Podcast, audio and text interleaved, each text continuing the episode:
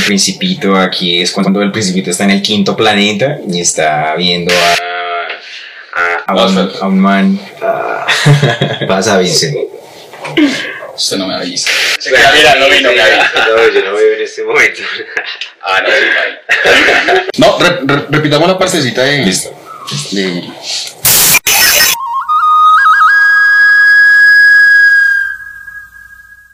Hola, ¿cómo está mi gente? Buenos días, buenas tardes, buenas noches. Nos encontramos acá desde Fontibón en Bogotá, el colectivo Nencatacoa, su servidor Jules. Hola, ¿qué tal? ¿Cómo están? Mucho gusto, Vincent.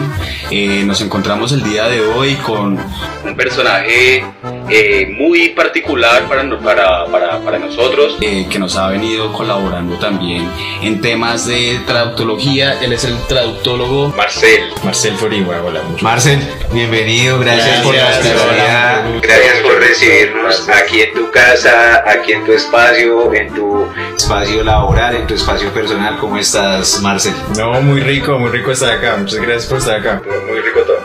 Bueno, eh, para los que no eh, conocen a Marcel, Marcel es un eh, traductólogo, ¿sí?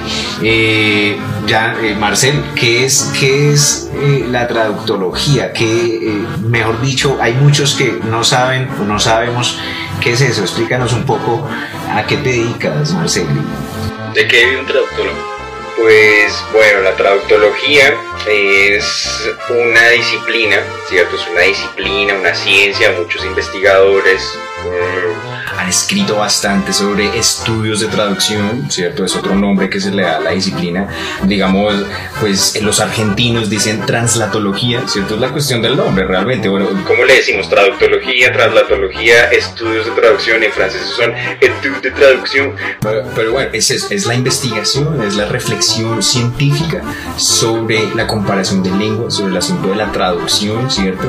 Eh, hay una reflexión de 20 siglos, eh, desde Cicerón, pues eh, eh, de- desde los romanos hasta nuestros días, de, de cómo interactúan los pueblos, cómo interactúan las lenguas entre sí. Entonces la traductología se encarga de eso, la traductología, los traductólogos eh, se encargan de investigar eh, de forma científica, ¿cierto? Eh, de qué se trata la traducción, ¿cierto? Ya pues hay otras industrias, otras profesiones, ya por lo que son traductores propiamente dichos, intérpretes que hacen interpretación simultánea, pues todo eso tiene que ver con traductología, con, con la comparación de, de lenguas. Excelente, Marcel. Es decir, eh, para los que nos ven, eh, ¿tú traduces eh, en todos los idiomas o qué lenguas eh, manejas tú, Marcel? No, no, en todos los idiomas no, no. Yo manejo, yo manejo inglés eh, y alemán como lengua extranjera, pues, eh, y español, es decir, usualmente uno empieza traduciendo, traduciendo hacia la lengua hacia el español, entonces, eh, claro, pues yo manejaría español, inglés, alemán, son las lenguas que yo más manejo, pues sé un poco de francés, un poco de italiano, eh, otras lenguas, tengo conocimiento de otros idiomas, pero pues que yo maneje realmente, bueno, inglés y alemán.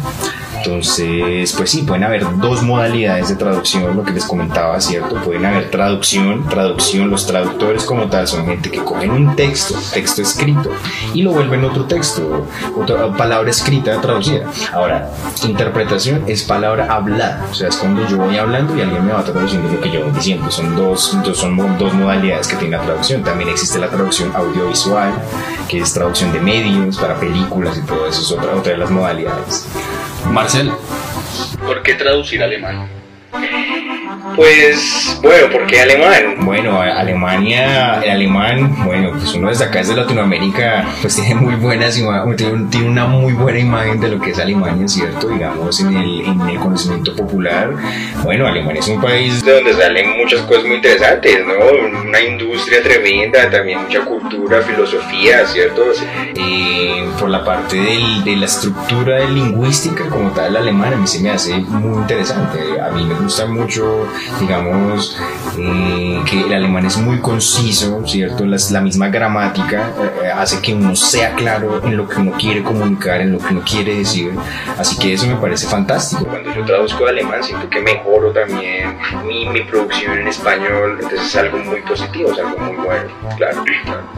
Bueno, para todos ustedes que quieren conocer el trabajo que hace Marcel, pueden contactarlo en sus redes sociales. Él tiene un canal de YouTube. que Ujú. Pueden buscar, está como Eh, Marcel Forigua, Marcel Forigua, mm, simplemente nombre, apellido, Marcel Forigua en YouTube, en Facebook. Y próximamente estaremos compartiendo con ustedes algo del material de Marcel. Entonces, eh, chicos, para que por favor eh, Nos sigan a nosotros. Si te gusta este video, eh, vuélvelo a ver, compártelo, reprodúcelo y también te invitamos, los invitamos a que sigan a Marcel en sus redes sociales. Eh, estamos haciendo, como muy bien ya lo dijo Vincent, estamos haciendo una colaboración conjunta, se vienen nuevos contenidos, se vienen nuevos temas. Eh, bueno, Marcel, cuéntanos qué tienes en las manos. Veo que tienes una edición del Principito. un principito. Ajá, sí, Excelente. Mostrémoslas a las cámaras, mostremos a los chicos. El Principito. Esa famosa obra que a todos nos gustó, ¿no? A mí me gustó. Todos, por lo menos aquí en Colombia, todos eh, de nuestra generación tuvimos que haber pasado en el colegio por, Claro, por este claro. pequeño texto. Claro, claro. Eh, pues el principito, pues bueno, lo tengo acá en la mano porque, bueno, me recuerda un curso de fonética en la universidad donde hicimos pues todo el análisis de los sonidos del idioma, ¿cierto? La fonética es lo que es los sonidos de los idiomas. Hicimos todo un análisis de cómo son los sonidos del alemán con el texto del principito. Entonces es muy especial porque lo hemos estudiado bastante en la universidad. Eh, bueno, este, este, es el, este es el capítulo 14, ¿cierto? Aquí es cuando el principito está en el quinto planeta y se encuentra con un man que está prendiendo y apagando insistentemente una linterna. Es, es una alegoría, es una metáfora sobre el tiempo, sobre el trabajo, es básicamente de lo que habla acá. Así que bueno, vamos a, vamos a leer el capítulo, es muy cortico. Sí, Excelente, bueno, vámonos en clases de alemán hoy en Panamericana. So, also, Der fünfte Planet war sehr sonderbar. Er war der kleinste von allen. Es war da gerade Platz genug für eine Straßenlaterne und einen Laternenanzünder. Der kleine Prinz konnte sich nicht erklären, wozu man irgendwo im Himmel auf einem Planeten ohne Haus und ohne, Bewohner eine Straßenlaterne und einen Laternenanzünder braucht. Doch, sagte er sich, es kann ganz gut sein, dass dieser Mann ein bisschen verrückt ist. Doch ist er weniger verrückt als der König, der Eitle, der Geschäftsmann und der Säufer. Seine Arbeit hat wenigstens einen Sinn. Wenn er seine Laterne anzündet, so ist es, als setzte er einen neuen Stern in die Welt oder eine Blume. Wenn er seine Laterne auslöscht, so schlafen Stern und Blume ein. Das ist eine sehr hübsche Beschäftigung. Und es ist auch wirklich nützlich, da es hübsch ist. Als er auf den Planeten ankam, grüßte er den Laternenanzünder. Er Herr, bitte ich. Guten Tag. Warum hast du deine Laterne ebenso ausgelöscht? Ich habe die Weisung, antwortete der Laternenanzünder. Guten Tag. Was ist das? Die Weisung. Die Weisung meine ich, meine Laterne auszulöschen. Guten Abend. Und er zündete sie wieder an. Aber warum hast du sie, warum hast du sie soeben wieder angezündet? Das ist die Weisung, antwortete der Anzünder. Ich verstehe nicht, sagte der kleine Prinz. Da ist nichts zu verstehen, sagte der Anzünder. Die Weisung ist eben die Weisung. Guten Tag. Und er löschte seine Laterne wieder aus. Dann trocknete er sich die Stirn mit einem rot karierten Taschentuch. Ich tue da einen schrecklichen Dienst. Früher ging es vernünftig zu. Ich löschte am Morgen aus und zündete am Abend an. Den Rest des Tages hatte ich zum Ausruhen und den Rest der Nacht zum Schlafen. Und der kleine Prinz sagte, und seit damals wurde die Weisung geändert? Die Weisung wurde nicht geändert, sagte der Anzünder. Das ist ja Trauerspiel. Der Planet hat sich von Jahr zu Jahr schneller und schneller gedreht und die Weisung ist die gleiche geblieben. Und, sagte der kleine Prinz, und jetzt, da er in der Minute eine Umdrehung macht, habe ich nicht mehr eine Sekunde Ruhe. Jede Minute zünde ich einmal ein, lösche ich einmal aus. Das ist lustig. Die Tage dauern bei dir eine Minute. Das ist ganz und gar nicht lustig, sagte der Anzünder. Das ist nun schon ein Monat, dass wir miteinander sprechen. Ein Monat? Ja, 30 Minuten. 30 Tage. Guten Abend. Und er zündete seine Laterne wieder an. Der kleine Prinz sah ihm zu und er liebte diesen Anzünder, der sich so treu an seine Weisen hielt.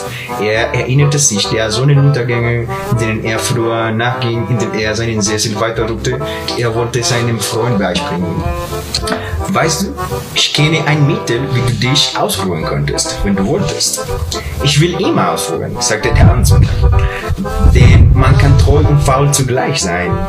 Der kleine Prinz fuhr fort. Dein Planet ist so klein, dass du mit drei Sprüngen herauskommst. Du musst nur langsam genug gehen, um immer in der Sonne zu bleiben. Willst du dich ausruhen? Dann gehst du und der Tag wird so lange dauern, wie du willst. Das hat nicht viel Witz, sagte der Anzünder.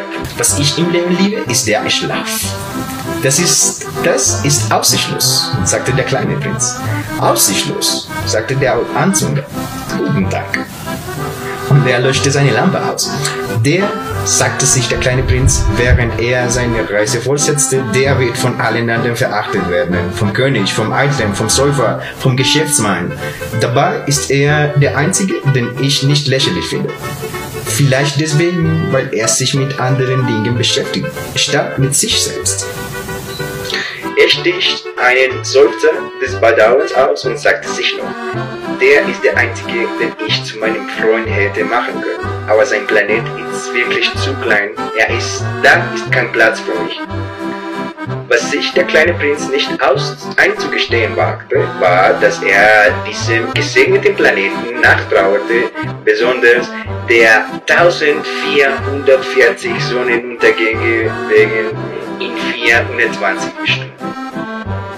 Genial, bueno, bueno, bravo, bravo, bueno, Marcel, para que vean una muestra de lo, del trabajo que Marcel desarrolla, desempeña como académico, como intelectual, como traductólogo Marcel. Eh, una delicia, un placer escucharte. Muchas gracias. Felicitaciones por ese trabajo tan hermoso que haces. No, muchas gracias, ¿no? Con mucho amor, no, mucho, mucho amor, eh, le tengo mucha fe a todos este tipo de contenidos, así que bueno, para la gente, para los que están interesados en este tipo de temas, pues nada, ya me pueden seguir y bueno, muchas gracias a ustedes por, por, por, por la entrevista, por tomarse el tiempo de venir hasta acá. Bueno, sí, muchas gracias. Marcel, Muchas gracias, a ti por la entrevista para la casa en Catacoa.